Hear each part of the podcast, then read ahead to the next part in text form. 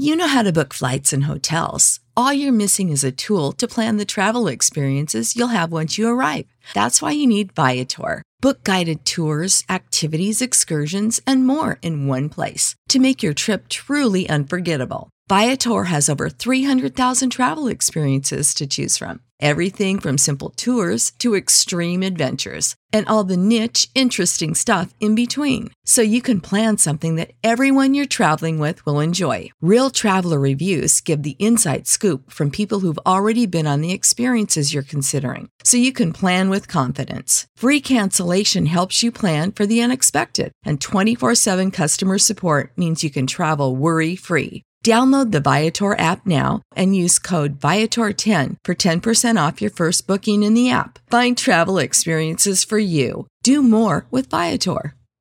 Support for this podcast and the following message come from Corient. Corient provides wealth management services centered around you. They focus on exceeding your expectations and simplifying your life. Corient has been helping high achievers just like you enjoy their lives more fully, preserve their wealth, and provide for the people, causes, and communities they care about. As one of the largest integrated fee only registered investment advisors in the U.S., Corient has deeply experienced teams in 23 strategic locations. Corient has extensive knowledge spanning the full spectrum of planning, investing, lending, and money management disciplines. Leverage Corient's exclusive network of experts to craft custom solutions designed to help you reach your financial goals, no matter how complex they may be. Real wealth requires real solutions. For more information, connect with a wealth advisor today at corient.com. That's C O R I E N T.com. Corient.com. Hola, bienvenido a BH Podcast, un podcast diseñado para bendecir tu vida. No olvides suscribirte a este podcast y compartirlo con tus amistades. Recuerda que lo mejor de tu vida está por venir. Nehemías capítulo 1. Cuando usted lo tenga puede decir un amén, se pone de pie y de esa manera damos lectura a la palabra de nuestro Dios. ¿Lo tienen entonces? Ok, dice así la palabra del Señor. Palabras de Nehemías, el verso 1, capítulo 1, verso 1. Palabras de Nehemías, hijo de Acalías, aconteció en el mes de Kisleu, en el año 20, estando yo en Susa, capital del reino, que vino Ananí, uno de mis hermanos, con algunos varones de Judá, y les pregunté por los judíos que habían escapado, que habían quedado de la cautividad, y por Jerusalén. Y me dijeron, el remanente, los que quedaron de la cautividad ahí en la provincia, están en gran mal y afrenta, y el muro de Jerusalén derribado y sus puertas quemadas a fuego. Cuando oí estas palabras me senté y lloré. E hice duelo por algunos días y ayuné y oré delante de Dios de los cielos y dije, te ruego, oh Jehová, Dios de los cielos, fuerte, grande y temible, que guarda el pacto y la misericordia a los que le aman y guardan sus mandamientos. Esté ahora atento tu oído y abiertos tus ojos para oír la oración de tu siervo que hago ahora delante de ti día y noche por los hijos de Israel, tus siervos, y confieso los pecados de los hijos de Israel que hemos cometido contra ti. Sí, yo y la casa que hemos cometido de mi padre hemos pecado. En extremo nos hemos corrompido contra ti y nos hemos guardado los y no hemos guardado los mandamientos, estatutos y preceptos que diste a Moisés tu siervo. Acuérdate ahora de la palabra que, que diste a Moisés tu siervo diciendo, si vosotros pecareis, yo os dispersaré por los pueblos, pero si os volviereis a mí y guardareis mis mandamientos y los pusiereis por obra, aunque vuestra dispersión fuese hasta el extremo de los cielos, de ahí os recogeré y os traeré al lugar que escogí para hacer habitar ahí mi nombre. Ellos pues son tus siervos y tu pueblo, los cuales redimiste con tu gran poder y con tu mano poderosa. Te ruego, oh Jehová, esté ahora atento tu oído a la oración de tu siervo y a la oración de tus siervos, quienes desean reverenciar tu nombre. Concede ahora buen éxito a tu siervo y dale gracia delante de aquel varón, porque yo servía, porque yo servía de copero al rey. Padre, que tú bendigas tu palabra en el nombre de Jesús. Amén. Amén. Pueden sentarse, hermanos.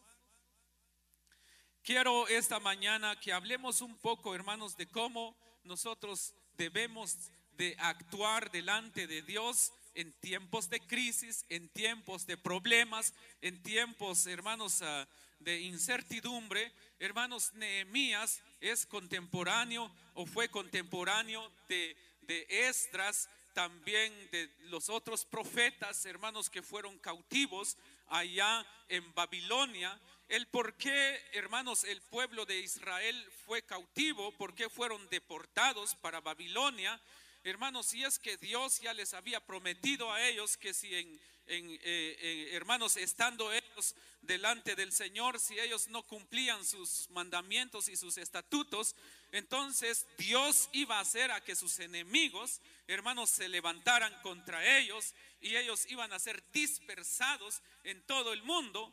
Hasta hoy fecha, hermanos, hay dos, hay diez tribus perdidas de, de Israel. No se saben dónde están porque eran doce tribus las que tenía Israel. Ahora solamente dos tribus hay en Israel y los más reconocidos es el, la tribu de Judá.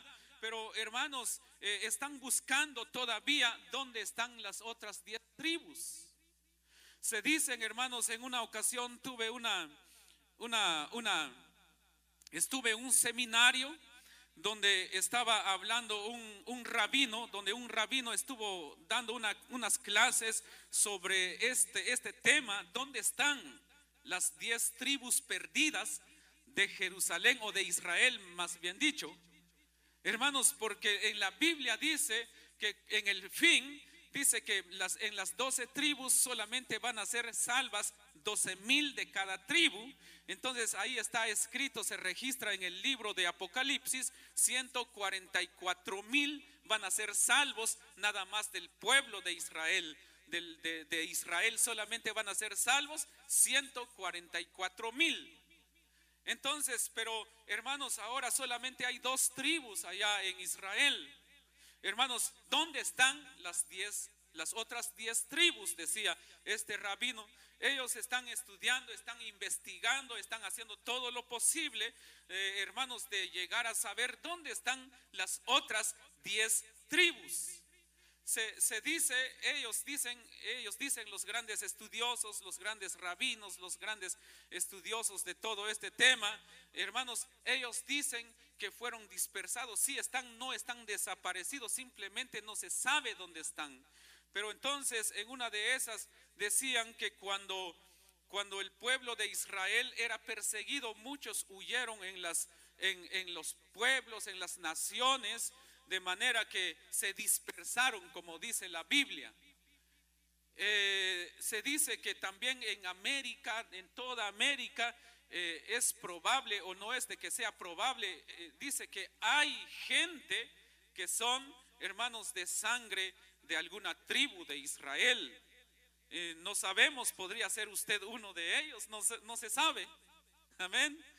Se dice que todos aquellos que los, los, latinos que terminan sus apellidos con S y con Z, eh, es posible que ellos sean descendientes de alguna tribu de Israel. ¿Saben por qué? Porque según los rabinos dice que ellos pusieron pusieron una clave pusieron un secreto en sus nombres para que ellos no fueran identificados como judíos, cambiaron sus apellidos. Cambiaron sus apellidos. Entonces dice, hermanos, de que de que de que ellos dijeron, "Vamos a ponernos nuestros apellidos." así que termine con S, que termine con Z, E, S, E, Z, o con, que, que termine con S o con Z. Para que cuando llegue el día que nos, nos encontremos y preguntemos cuál es tu apellido y nos dicen el apellido, entonces vamos a reconocer que son, que son del pueblo de, de Israel. Ejemplo, Vázquez, Pérez, López, Jiménez, eh, no sé qué más, los, los apellidos, o Sales, también los apellidos que terminan con S, incluso apellidos como por ejemplo de León, apellidos que terminan eh, o que son como de animales, porque de León, entonces por ejemplo Jesús es el león de la tribu de Judá. Amén. Entonces, pero esos son estudios, son estudios, hermanos, que este, porque faltan las tribus, por ejemplo, de Neftalí, todos esos, esas, las otros, los otros 12, los otros 10, las otras 10 tribus que están perdidas. Pero el caso es, hermanos, estoy usando esto de introducción, el por qué fue dispersado el pueblo de Israel. Hermanos, fueron llevados allá a Babilonia porque pecaron delante de Dios pecaron delante del Padre y por eso ellos fueron dispersados. Pero más sin embargo, Dios le dio sus promesas o su promesa al, pueblo de Israel que si ellos fueran dispersados y se arrepintieran, ellos volverían una vez más al pueblo de Israel. Eh, hubo un problema allá en Israel, es que algunos fueron llevados para Babilonia, otros fueron llevados para allá en Persia y todo eso, pero, pero había un problema, se, se, dividió el país de Israel.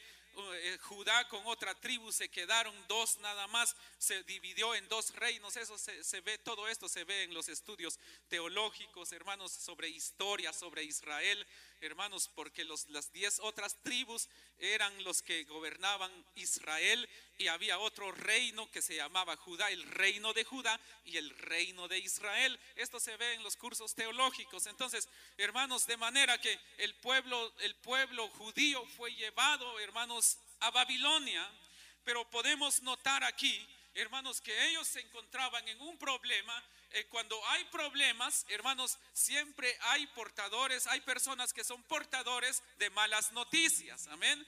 Pero también hay otras personas que son portadores de buenas noticias. ¿Por qué, hermanos? Porque, hermanos, yo creo que cuando la persona tiene el amor de Dios, hermanos, cuando la persona tiene la visión de Dios, cuando la persona tiene la palabra de Dios en su corazón, entonces esa persona siempre será una persona que pueda aportar buenas noticias. Hay personas que solamente estarán sus ojos sobre los problemas, pero que no moverán ni siquiera un dedo para resolver ese problema. Entonces, aquí, hermanos, eh, se, se, dice que Nehemías posiblemente él no fue deportado para, para Babilonia, sino que fue hijo de, de judíos, hermanos, que fueron deportados allá. Es decir, que él nació allá en Babilonia, él nació allá. Pero podemos notar que Nehemías, hermanos, no era cualquier persona, no era un cualquier persona, hermanos, porque para que él llegara a ocupar un puesto en el reino, hermanos, eso eso ya es otro nivel. Eso no cualquier persona llegaba a ocupar un lugar en el reino. Eh, hermanos, en ese entonces era el reino más poderoso, es decir, hermanos, el que llegue a ser el guardaespalda eh, o, el, escudero, hermanos, del presidente de Estados Unidos, no cualquiera va a llegar ahí. No cualquiera. Tiene que ser, tiene que pasar por muchos eh, hermanos, por, lo tienen que investigar, hermanos, desde que nació, todo su historial tiene que ser estudiado, pero también tiene que ser adiestrado en todo lo que en todo lo que debe de hacer, hermanos, para proteger al presidente. Tiene que tener grandes entrenamientos, estudios, eh, capacitado en todo, hermanos, capacitado en todo porque su puesto es de suma importancia. Entonces Nehemías, hermanos, llegó a ocupar ese puesto en el reino más poderoso de ese entonces, en el reino babilónico, él llegó a ser prácticamente como la mano derecha, como el segundo del rey. Aquí, hermanos, la Biblia nos enseña, hermanos, que era copero del rey. Hablemos un poquito de la vida de Nehemías. Era copero del rey. Ahora, ¿cuál era el trabajo del copero del rey? Como yo les decía, hermanos, era de suma importancia aquí, hermanos, prácticamente el que estaba ahí, hermanos, con el, con el, con el rey era 50-50, es decir, 50% vivo y 50% muerto. Porque él prácticamente daba su vida para, el, para mantener, eh, hermanos, con bien al rey. Ese era el trabajo de un escudero. Él tenía que ponerse primero, es ahí viene el dicho donde dice, este tiene que pasar sobre mí antes que llegue. Entonces, ese, eso, er, ese era el trabajo de Nehemías. Hermanos, antes que llegaran al rey, tenían que pasar primero sobre él. Entonces, Nehemías no era cualquier persona, no era una persona débil, no era una persona miedosa, no era una persona mediocre, era una persona preparado en todas las áreas. Entonces, aquí, hermanos, el, el rey, hermanos, antes de que él probara el vino, imagínense. Entonces, como Nehemías era el copero del rey, primero Nehemías tenía que probar el vino que tomaba el rey. ¿Por qué razón? O todo o la comida que le daban al rey, Nehemías lo tenía que probar primero. ¿Saben por qué? Porque en ese entonces habían muchas conspiraciones contra los reyes. Hermanos, es como hoy en, día, ¿verdad? Entonces así pasaba desde siempre, había muchas conspiraciones contra el rey, era el rey el más poderoso de aquel entonces. Entonces dice, hermanos, que cuando llegaba el copero, Nehemías, primero él tenía que probar.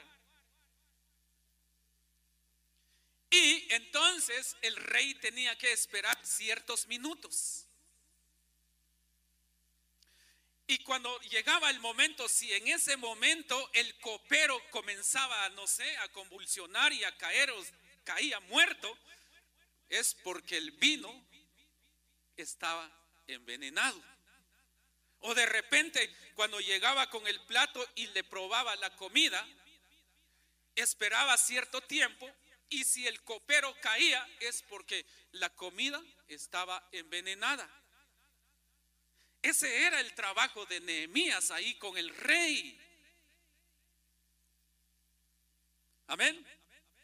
Ese era el trabajo de Nehemías con el rey. Imagínense, hermanos, primero tenía que morir él por el rey. Entonces era un hombre, hermanos, como de carácter fuerte. Era un hombre, hermanos, que sabía lo que estaba haciendo. Era un hombre que no le tenía miedo a la muerte prácticamente. Amén. No le tenía miedo a la muerte. Pero aquí, hermanos, eh, eh, cuando llega un hombre y le pregunta, ¿cómo está? Eh, ¿Cómo están nuestros hermanos? Entonces él les dice toda la calamidad que estaban pasando allá en Israel. Entonces Nehemías se puso triste al escuchar que su pueblo estaba en calamidad, estaba en problemas. Ahora, ¿por qué? Por causa del pecado que habían cometido sus padres. Él no, él no tenía la culpa, pero más sin embargo, vamos a ver más adelante, hermanos, cuál es la actitud de Nehemías ante este problema que cometieron sus padres y no fue él, porque él nació allá en el reino babilónico, allá en Babilonia, él nació allá, él no nació en Israel. Entonces el pecado no fue de él, sino que fue de sus padres. Pero hermanos, pero antes de continuar con esto, cuando Israel fue llevado a Babilonia, hermanos, entonces dice que Israel, Jerusalén, Jerusalén, la capital de, de Israel, todos los muros fueron derribados. El templo, imagínense, el templo fue destruido. El templo donde adoraban a Dios, donde el sumo sacerdote invocaba el nombre de Dios y donde Dios se manifestaba, dice que el templo, hermanos, fue destruido y fue descubierto todo. Hermanos, y se llevaron todos los utensilios que habían, los utensilios sagrados que habían en el templo, se lo llevaron, se lo llevaron los babilónicos, se lo llevaron para allá. Oro y todo lo que había ahí, oro, plata y toda clase de piedras que usaban los sumos sacerdotes, fueron llevados para enriquecer el reino de Babilonia. Entonces, hermanos, entonces el templo ya estaba destruido, pero antes de Nehemías se levantó un hombre llamado Estras. Si usted estudia todos los capítulos de Estras que está detrás, de, que está antes de Nehemías, hermanos, ahí la Biblia nos enseña que Estras era un sacerdote. Entonces él regresa, se le permitió a él regresar a Israel o a Jerusalén, hermanos, para levantar el templo. Estras, hermanos, comenzó a trabajar y a trabajar, hermanos, con los sacerdotes y la gente de ahí y lograron levantar una vez más el templo y el templo ya estaba ahí, pero había un problema todavía.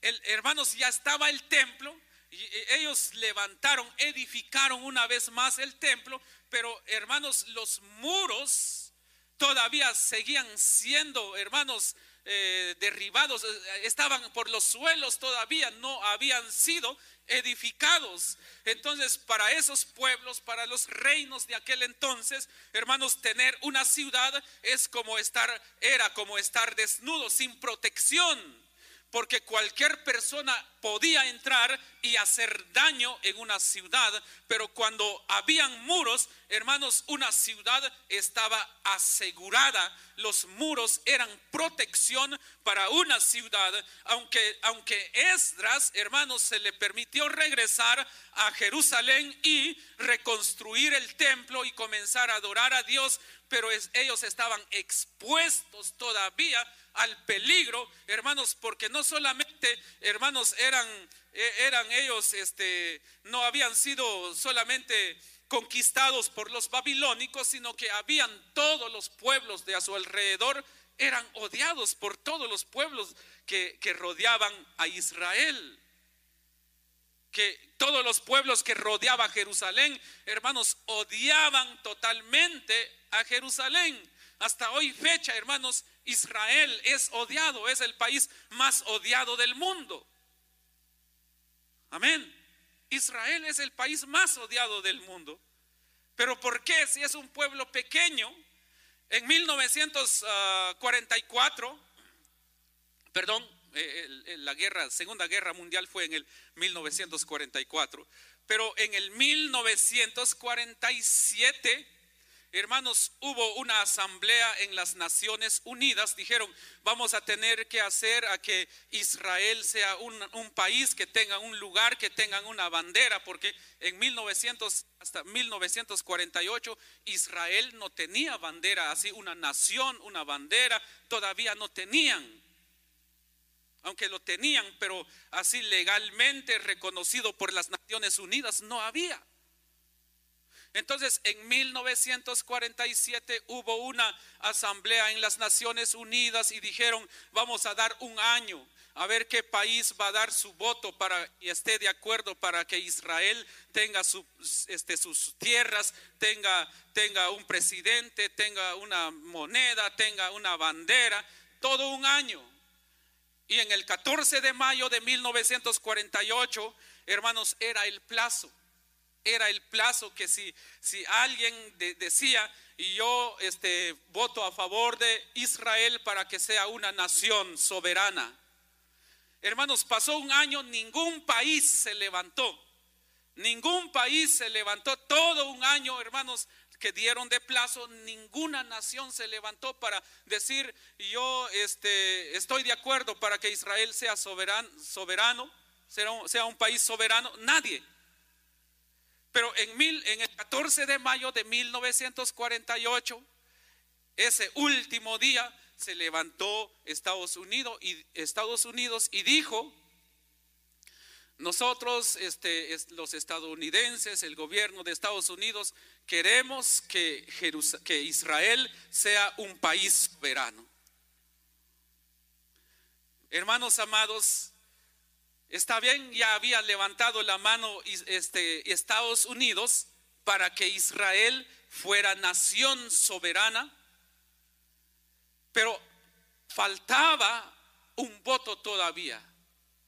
Todavía faltaba un voto. El decir Estados Unidos es- está bien, pero necesitaba un voto más para secundar la decisión de Estados Unidos.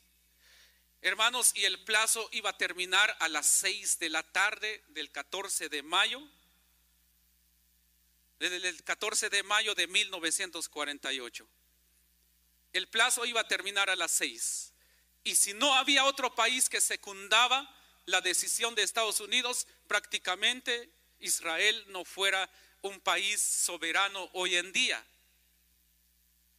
Y a las 5 de la mañana, perdón, a las 5 de la tarde, faltando una hora, todos los judíos ahí cantando, hermanos, el himno de Israel, que se, que se llama la Hatikvah, se llama eh, el himno de Israel, que significa esperanza. Ellos cantando ahí, levantando su bandera ahí, clamando a Dios, también clamando a Dios. Solo faltaba una hora para que se terminara el plazo y Dios tocó el corazón del presidente de un país, un país muy hermoso también, llamado Guatemala. Dele un aplauso a Dios, amén. Antes de que se terminara el plazo, entonces Dios toca el corazón del presidente de Guatemala y llama al, embajador que representaba a Guatemala allá ante las Naciones Unidas, pero dice la historia que este embajador guatemalteco también estaba clamando en su corazón que él quería recibir una llamada de parte del presidente de Guatemala, pero como él estaba bajo órdenes, él simplemente clamaba y esperando y entonces antes, hermanos, como después de las 5 de la tarde recibe una llamada. Yo, presidente de Guatemala, quiero ordenarte a que tú levantes y secundes la decisión de Estados Unidos. Se levanta el embajador guatemalteco y dijo, Guatemala da su voto a favor de Israel para que sea un país soberano. Y de ahí, desde ese entonces, Israel es un país soberano. 1948 es un país bebé todavía, pero no había pasado ni, ni, ni, ni, un año cuando se levantan para destruirlo como tres países. ¿Y saben qué pasó? Ellos dice que les dieron las armas de la, unas armas del, que no servían para nada, que tenían que meter una bala para disparar y luego meter otra bala para disparar. Hermanos, cuando se levantaron tres naciones, Jordania, eh, Siria eh, y otro, otro país que rodeaba para eliminarlos a ellos, y no pudieron porque Dios los ayudó a ellos. Tres países contra un país apenas sin, sin, sin armas, hermanos. No pudieron estos tres países. Eh, está en la historia, dice uno de los, de los que estuvieron ahí, vio como Dios dice que envió bombas del cielo para destruir a todos esos ejércitos. Amén. Esto es historia. Entonces, hermanos, entonces, hermanos, eh, uh, entonces cuando eh, Israel, hermanos, pecó delante de Dios, el, hermanos, eh, todos, todos fueron dispersados. Pecaron contra Dios. Pero ahora bien, lo que dice Nehemías acá, hermanos, lo que dice Nehemías, cuando él escuchó y oyó la noticia, hermanos, sobre Israel, sobre Jerusalén, que sus muros estaban en ruinas, él no dijo, ah, ¿qué me, qué me importa a mí? Al fin y al cabo que yo estoy aquí eh, en el mejor país del mundo.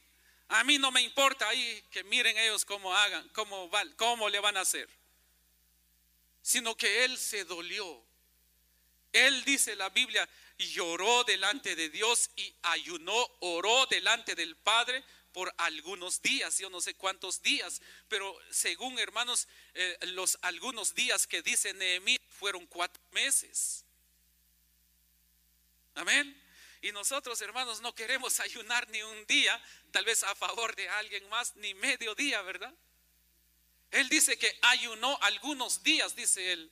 Pero como yo les digo, desde la fecha que él, que él dice en el mes aquí, ya el otro mes cuando ellos fueron, cuando él le hace la petición, habían pasado ya cuatro meses.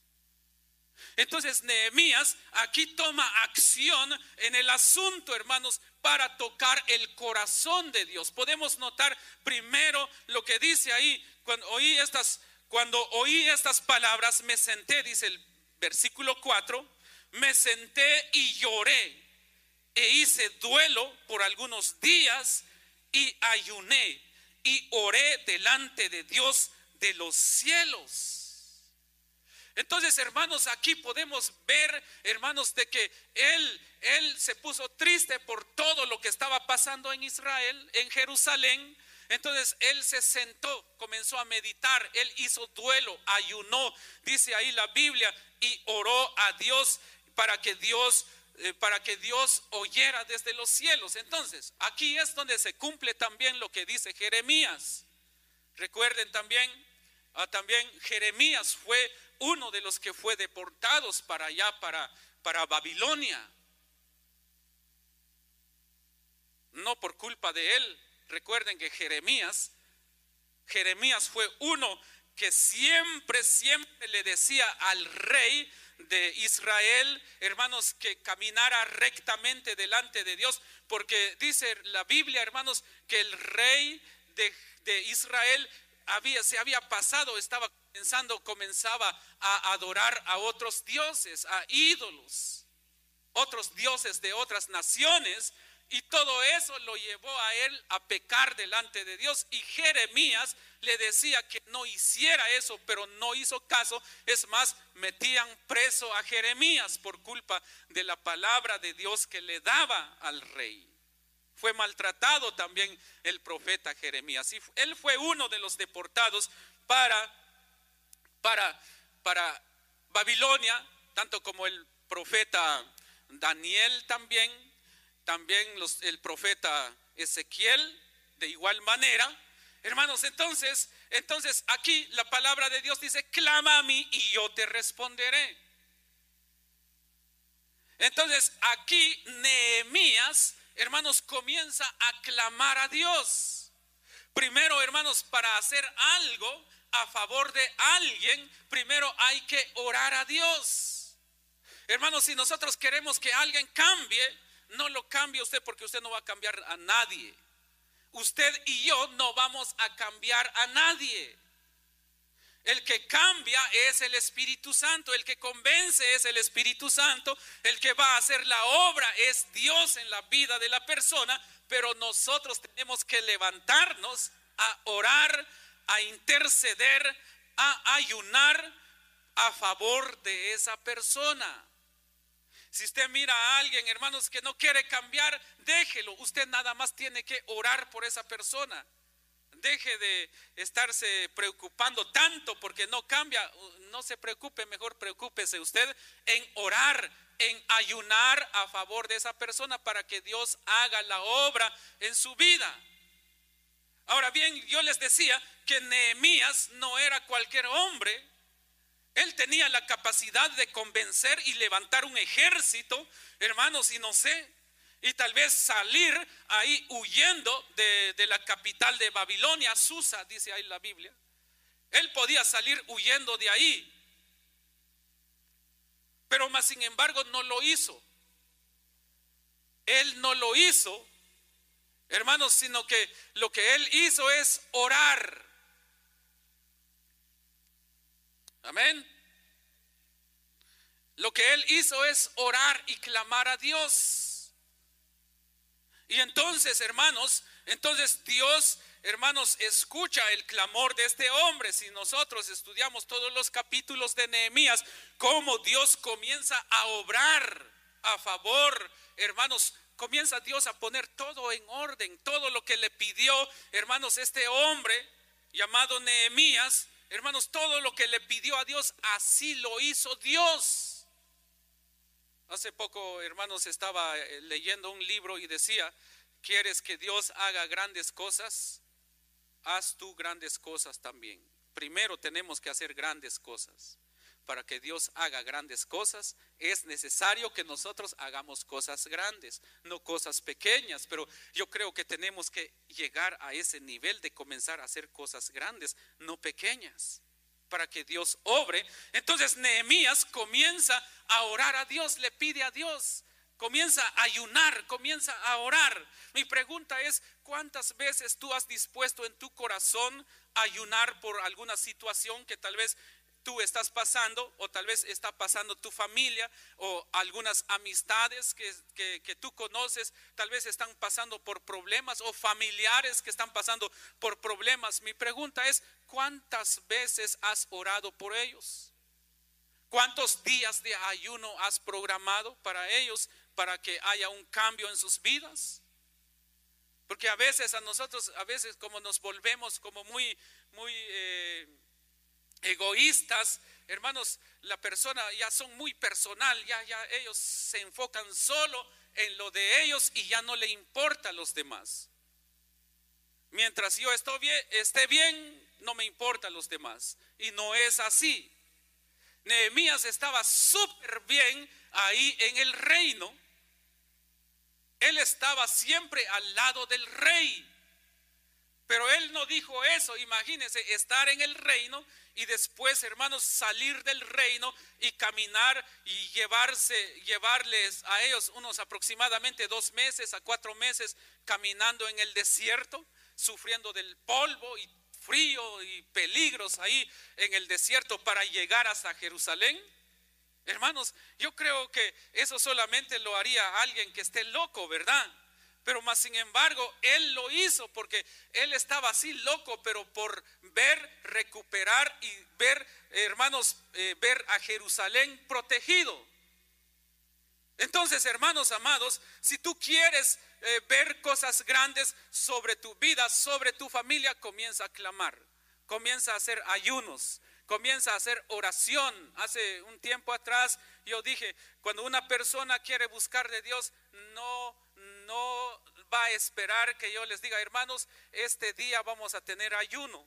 No va a esperar a que yo le diga, este vamos a programar oración esta semana. No, la misma persona dice, yo quiero programar una semana de oración y comienza a programar su oración de una semana, ya sea en las noches o en las mañanas, pero hace oración, hace un programa de, de, oración, hace un programa de ayuno, hermanos, para buscar el rostro de Dios, para buscar el favor de Dios. Comienza a buscarlo. Entonces aquí, hermanos, Nehemías está en esta situación, él no tenía nada que ver, pero más sin embargo, él se sentó y comienza a orar.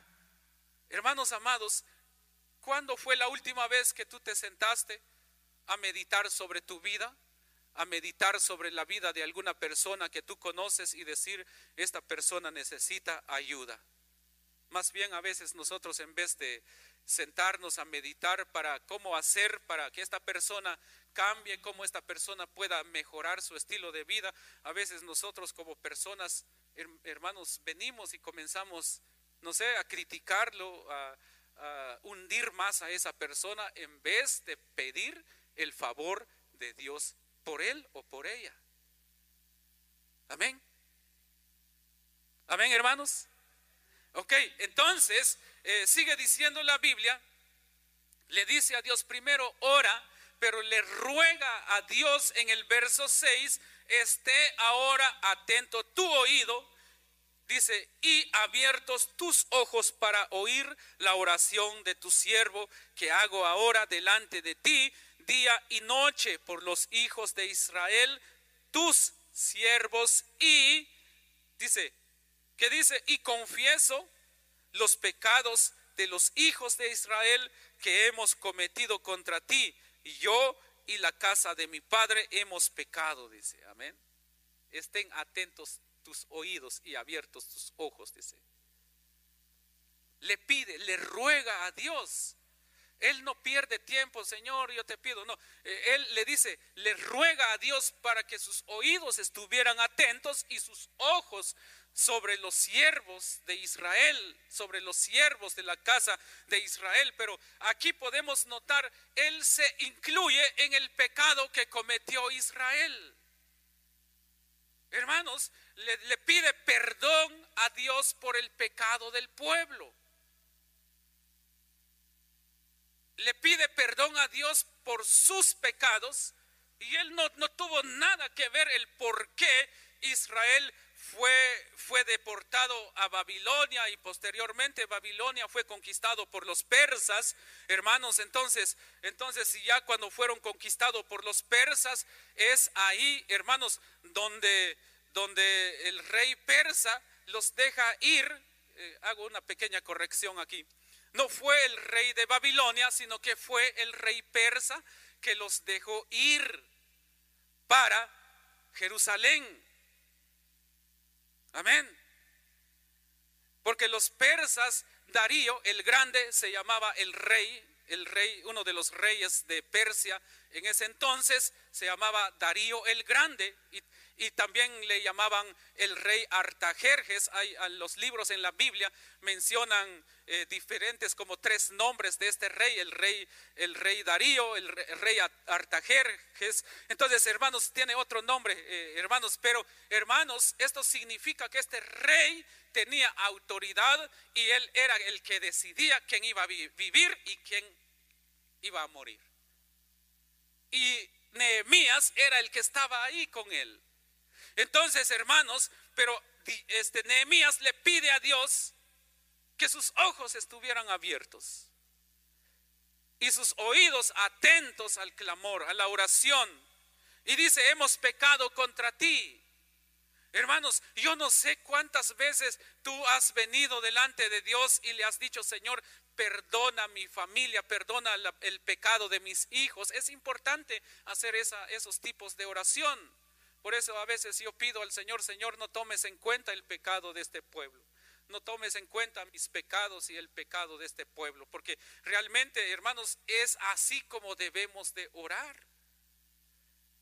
Por ejemplo, hermanos, yo no sé cuál es tu oración por aquel que te odia. Yo no sé cuál es tu oración sobre aquel que te tiene, no sé, rencor, envidia, enojo contra ti. ¿Será que tú le dices, Señor, tal vez en vez de decirles mejor, e-, elimínalo. En vez de decir, en vez de decir, Señor, te pido que tú ilumines su mente para que él salga de esa, de, de esos malos pensamientos, Señor, ilumínalo. En vez de decir, ilumínalo, la persona, Señor, elimínalo. Amén. Entonces, hermanos, entonces la oración de nosotros, incluso por aquellos que te han fallado, nos han fallado, es, hermano Señor, ayúdalos porque no sabe lo que hacen. Así dijo nuestro Señor Jesucristo, no sabe lo que hace. Que tú ilumines su mente, que tu Santo Espíritu pueda venir y llenar su mente, su corazón, porque Señor te pido que no quiero que le pase algo, quiero que tú lo bendigas, quiero que tu bendición sea sobre él o sobre ella. Entonces esa es la oración de nosotros. Aquí Nehemías le dice al Señor, perdona a tu pueblo. Pero también ahí dice, hermanos, acuérdate ahora de la palabra que diste a Moisés. Hay que recordarle a Dios sus promesas también. Necesitamos aprender a orar, necesitamos aprender a pedirle a Dios. Por eso dice la Biblia, muchos piden y no reciben porque no saben pedir. Amén. Entonces hay que saber pedir. Hay que saber, hermanos, cómo vamos a acercarnos a Dios. Jesucristo enseñó a sus discípulos, hermanos, un patrón o una manera de cómo orar.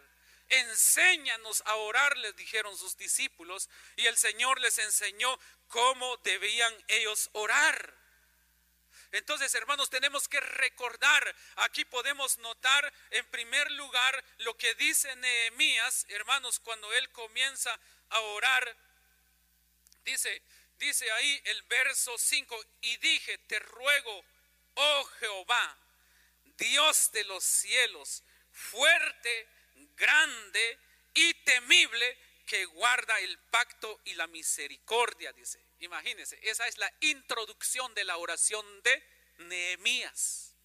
Es lo mismo que dijo Jesús, cuando ustedes oren, hagan a ti, Padre nuestro que estás en los cielos, santificado sea tu nombre. Entonces, Nehemías, hermanos, usa esto, hermanos, también, aunque esa oración fue para los discípulos, no estoy diciendo que Nehemías hizo lo que Jesús dijo, no, porque esto está en Antiguo Testamento, pero es lo mismo que enseñó nuestro Señor Jesucristo a sus discípulos. Aquí Nehemías está reconociendo la grandeza, la soberanía, está confesando, está alabando, está adorando, está engrandeciendo el nombre de Dios y le dice, tú que guardas, dice, el pacto y la misericordia a los que le aman y guardan sus mandamientos. Entonces hay que recordarle a Dios siempre su grandeza, que Él es un Dios temible, que Él es un Dios fuerte y que Él cumple sus promesas. Por eso hay un canto que dice, Dios de pactos está basado también en esta palabra. Amén. Ahora bien, voy terminando. Dice, si vosotros pecareis, yo os dispersaré por los pueblos, pero os volveréis a mí y guardaréis mis mandamientos, los pusisteis y los pusisteis por obra, dice. Ahora, el verso 11, te ruego, oh Jehová, esté ahora atento tu oído a la oración de tu siervo y a la oración de tus siervos, quienes desean reverenciar tu nombre. Concede ahora buen éxito a tu siervo y dale gracia delante de aquel varón, porque yo servía de copero al rey. Mm. Amén. En pocas palabras, este versículo se resume en, cuando tú quieres hacer algo, oras a Dios o simplemente lo haces porque se te dio la gana hacerlo. Uno de estos días, antes de hacer algo, yo le pedí al Señor, Señor, ¿quieres que yo haga esto o no lo hago? Y Dios me dijo, no lo hagas. Aunque sea cosas tan pequeñas, pero necesitas poner todo eso en las manos de Dios. Que cuando tú pones algo en las manos de Dios, las cosas van a salir bien. ¿Por qué? Porque Dios conoce si te conviene o no te conviene. Amén. Porque Dios después no quiere que tú estés sufriendo porque tú comienzas a hacer algo que no es conforme a su voluntad. Amén. Entonces aquí Nehemías le dice, dale buen éxito, dice, dice, dice ahí. Concede ahora buen éxito a tu siervo. Amén. Pero primero ya había orado y ya había ayunado. Ya estaba preparado, ya Dios, ya eh, aquí le está rogando a Dios, ya había ayunado él. Yo no sé si tú quieres comenzar a emprender algo, porque aquí Nehemías está emprendiendo algo, era de sacar o de llevar a un pueblo o a, un grupo de personas a reconstruir las murallas alrededor de Jerusalén. Ese tema es otro tema, cómo fue que Nehemías comenzó a reconstruir las murallas, se levantaron gente contra él, incluso gente del mismo pueblo se levantó contra él. Pero aquí le pide al Señor, concede a tu siervo éxito, dice. Pero primero tiene que orar, o tuvo que orar, ayunar. ¿Quieres tener éxito en algo que tú estás emprendiendo? Mi pregunta es, ¿cuántos días ayunaste? ¿Cuántos días de oración programaste? Ahora, hay cosas donde uno se mete, donde uno no ora antes. Tal vez uno dice, ahora Señor, ayúdame, pero ya estás adentro. ¿Por qué no le pediste antes de meterte en algo que tal vez no era la voluntad del Padre?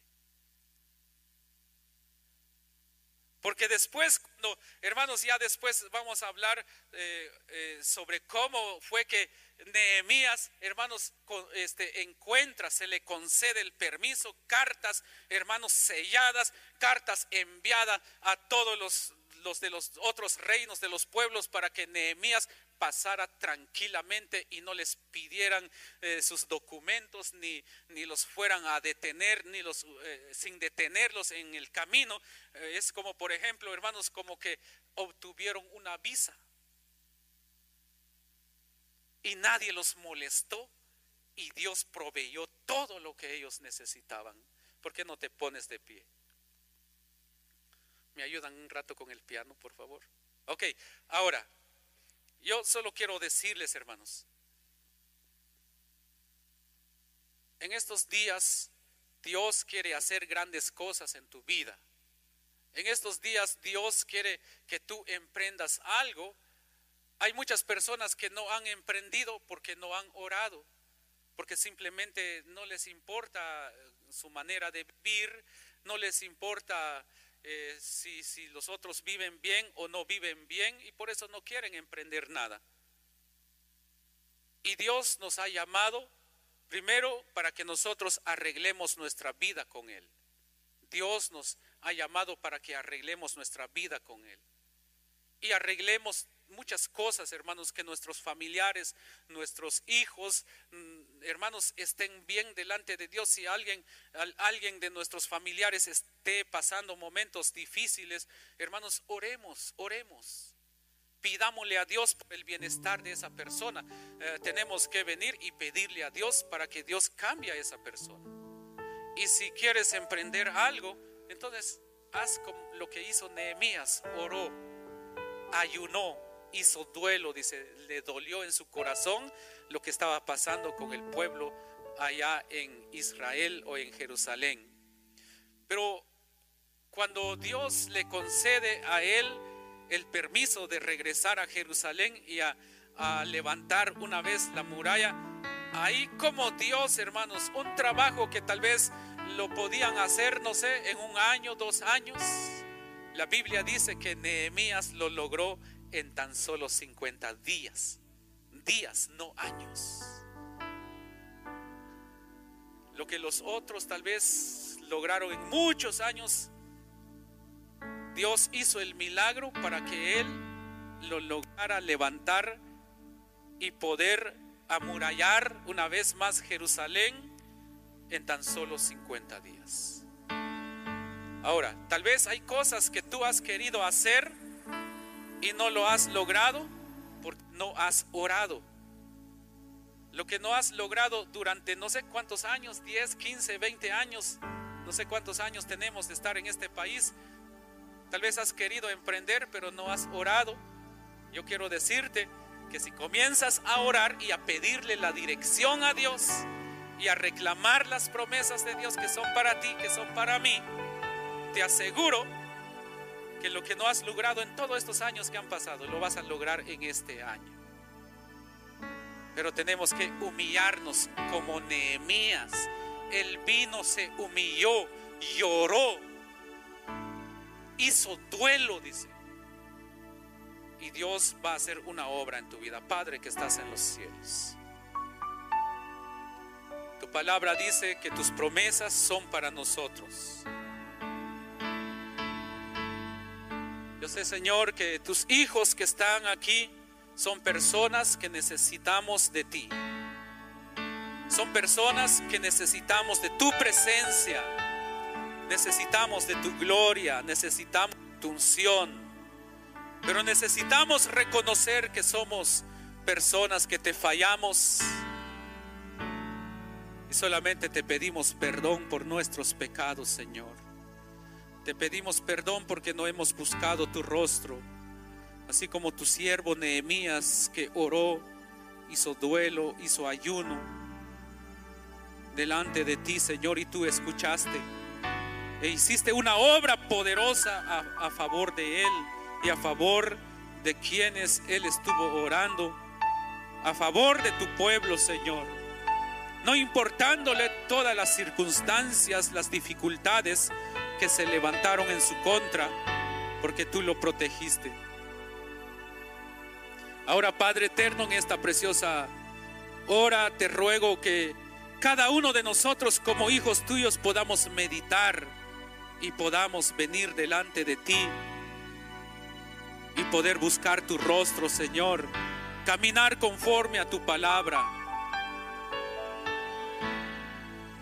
Bendito es tu nombre, Rey de Reyes. Bendito es tu nombre, Señor. Dile al Señor, aquí estoy, Señor. Ayúdame a acercarme más a ti, Señor. Dile al Padre. Ayúdame a buscar tu rostro, dile al Señor.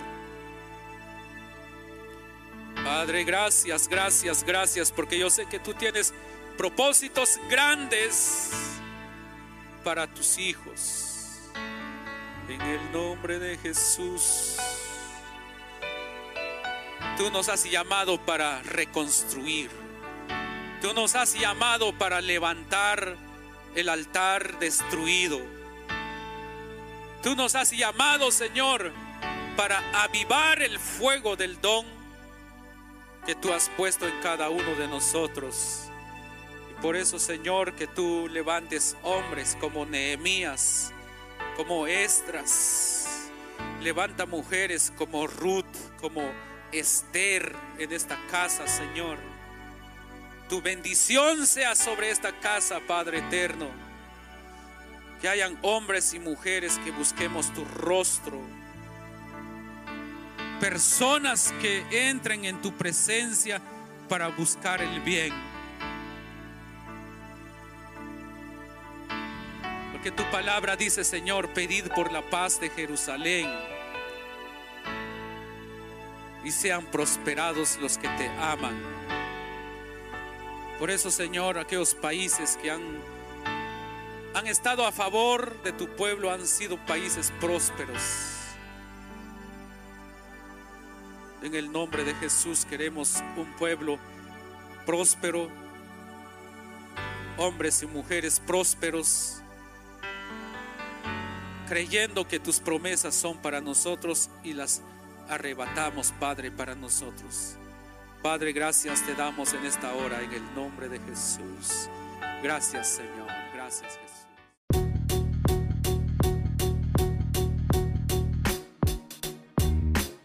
Gracias por escuchar BH Podcast.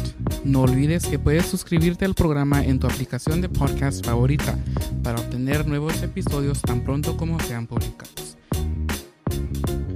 Bendiciones y recuerda que lo mejor de tu vida está por venir.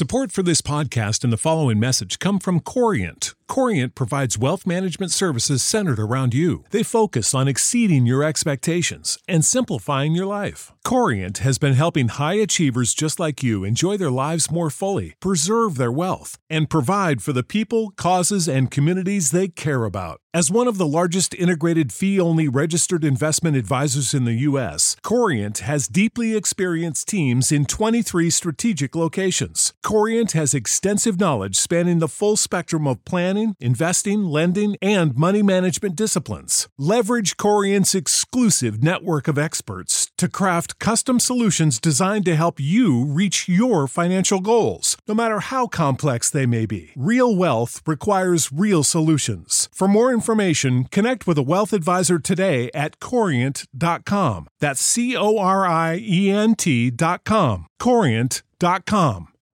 You know how to book flights and hotels. All you're missing is a tool to plan the travel experiences you'll have once you arrive. That's why you need Viator. Book guided tours, activities, excursions, and more in one place to make your trip truly unforgettable. Viator has over 300,000 travel experiences to choose from. Everything from simple tours to extreme adventures and all the niche, interesting stuff in between. So you can plan something that everyone you're traveling with will enjoy. Real traveler reviews give the inside scoop from people who've already been on the experiences you're considering. So you can plan with confidence. Free cancellation helps you plan for the unexpected. And 24 7 customer support means you can travel worry free. Download the Viator app now and use code Viator10 for 10% off your first booking in the app. Find travel experiences for you. Do more with Viator.